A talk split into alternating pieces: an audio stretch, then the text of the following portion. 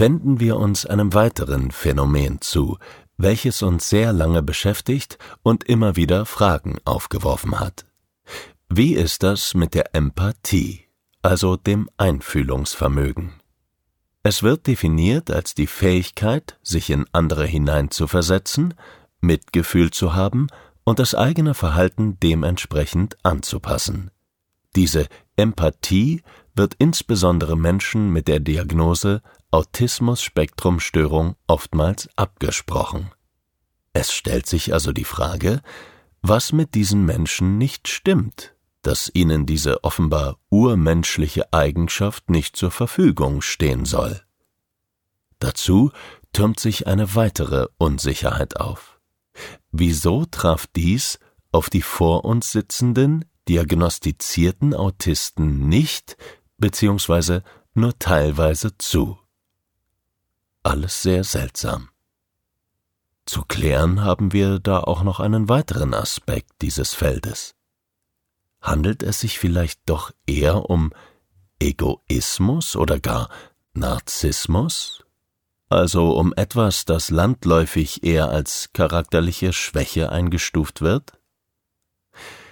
In vielen Lebenssituationen konnten Eltern ein egoistisches, unempathisches Verhalten ihres Kindes beschreiben. Es solle immer nach der Nase des Kindes gehen, falls nicht, gebe es massive Wutausbrüche. So fragte das Kind zum Beispiel beim Tod eines nahestehenden Verwandten lediglich, wann denn nun endlich das vereinbarte Fernsehprogramm gestartet werden könne. Beim Streit mit Geschwistern könne nur der eigene Vorteil gesehen werden.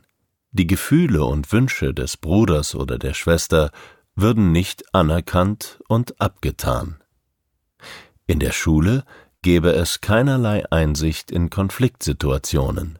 Klar habe ich meinen Mitschüler geschubst, er war schließlich einen Zentimeter in meiner Tischhälfte mit seinem Buch, obwohl ich ihm das schon mehrfach gesagt hatte, dass es meine Tischhälfte sei. Bereits im Kindergarten sei tatenlos oder bestenfalls interessiert dabei zugesehen worden, während andere Kinder einem gestürzten Mädchen zu Hilfe eilten und Pflaster herbeischafften.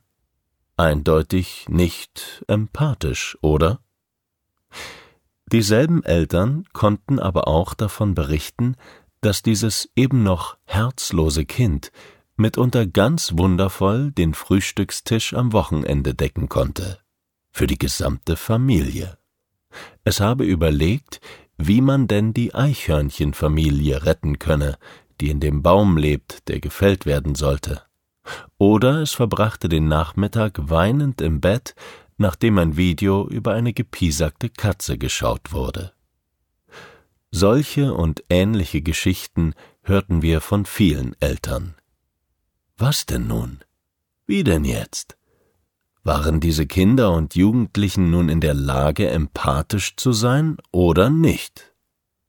Da sie manchmal einfühlsam waren und manchmal nicht, gab es doch gar keine andere Möglichkeit, als dass es sich um eine Charakterschwäche handelt. Oder es scheint zumindest eine bewusste Entscheidung für sich und gegen die anderen zu sein.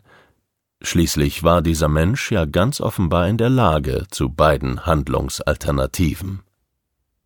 Es gibt also unerklärliche Dinge im Zusammenhang mit Diagnosen.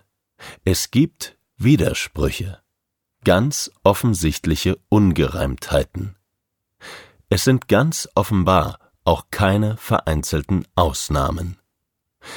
Durch diese vermeintlichen Widersprüche und die vielen Ressourcen der angeblich defekten Kinder, die uns immer wieder verblüfften, wurde uns eines immer klarer. Es kann sich nicht um einen echten Defekt im Gehirn handeln. Da ist nur etwas anders als bei der vermeintlichen Mehrheit der Menschen. Es scheint einfach einen Unterschied zu den normalen, neurotypischen Menschen zu geben.